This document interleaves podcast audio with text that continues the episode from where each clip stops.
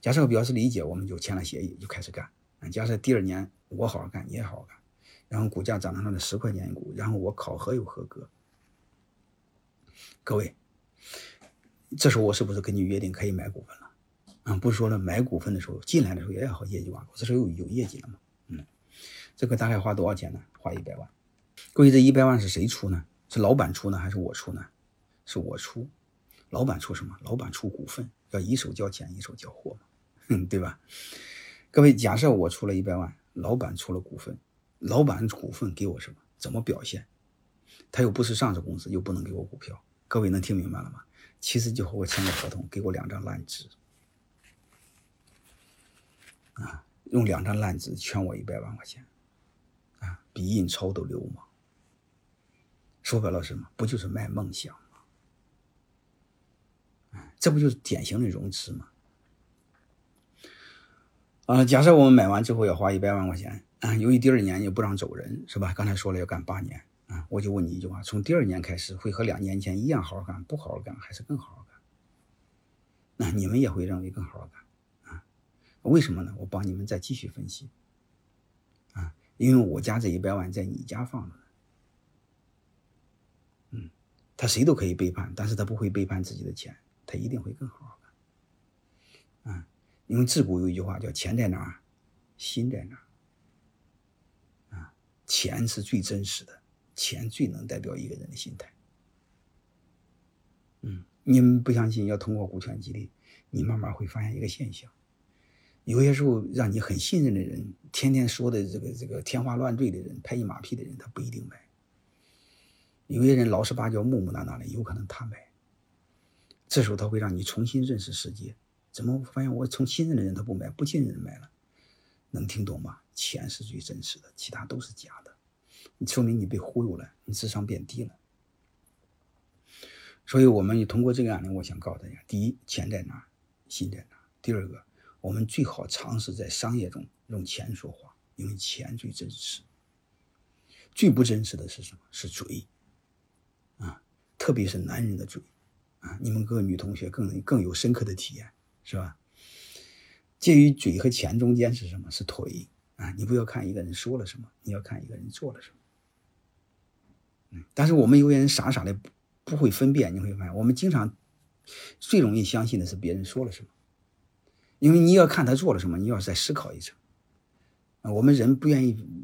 人懒嘛，所以大脑懒惰是很容易被被人家语言忽悠所以我们要学会思考，好吧？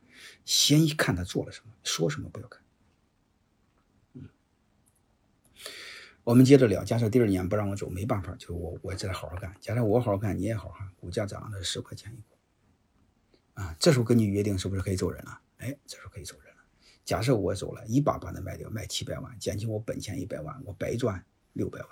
各位，这十年我吃亏吗？是不吃亏的。为什么？我除了这六百万的收益，你会发现还有一什么收益？每年五十万年薪收益，还有一个更大的收益是什么？就是从第二年我每年都有分红。啊，华为的每年分红的收益率是在百分之四十往上，泰山管理券是在五十往上。假设我你们稍微低一点，好吧？保守你怎么着得二十到三十吧？啊，所以二十到三十的收益率也是很高。你算算这七八年多长多少时间？八年多多少钱？所以这是员工本人是不吃亏的。各位，你老板吃亏吗？你老板更不吃亏，因为你公司的股价从五块钱变成了三十五，翻了多少倍？七倍，你更不吃亏。如果这个人离开，你把股份收回来，你会发现你一股没少，但公司翻了七倍，你吃亏吗？你更不吃亏这不就是一个双赢的游戏吗？这是第一个。第二个，我再接着问大家一句话。各位，正常情况下我是不会离开的，为什么？这个为什么要锁八年？各位能意意识到吧？嗯，为什么不会离开？第一，他我有第一个就是人过了这七八年之后他已经老了，啊，就不管用了，再走也没人要了，对吧？还有一个呢，这个锁定期还有一个逻辑，强制性度过磨合期，因为我们都有七年之痒，你说到第八年的不痒了，他不就不离开了？对吧？你会发现，我们公司一般情况下都是过了两三年都不会离开，第一年离开的是最多。嗯，这个禁售期的过背后的啥意思呢？就是防止大家办到了有摩擦的时候离开，嗯，就是让你强制性度过磨合期。这是第一个。第二个，我再给大家思考一下背后的逻辑。假设是我吧，我脑袋灌水了，我非就要差一天，就是九点九九年离开，我这二十万的股份怎么处理？是按五块、按十块，还是按三十五收回？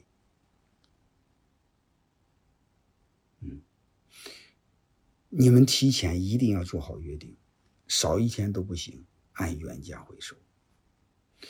不然的话，我是不承担任何风险，因为我随时可以按市场价回收。能明白了吗？如果我不承担我理智的风险，你会发现我们心，我们风险就不一致，因为风险是你的，风险不一致，心就不一致。而且我刚才不是说过吗？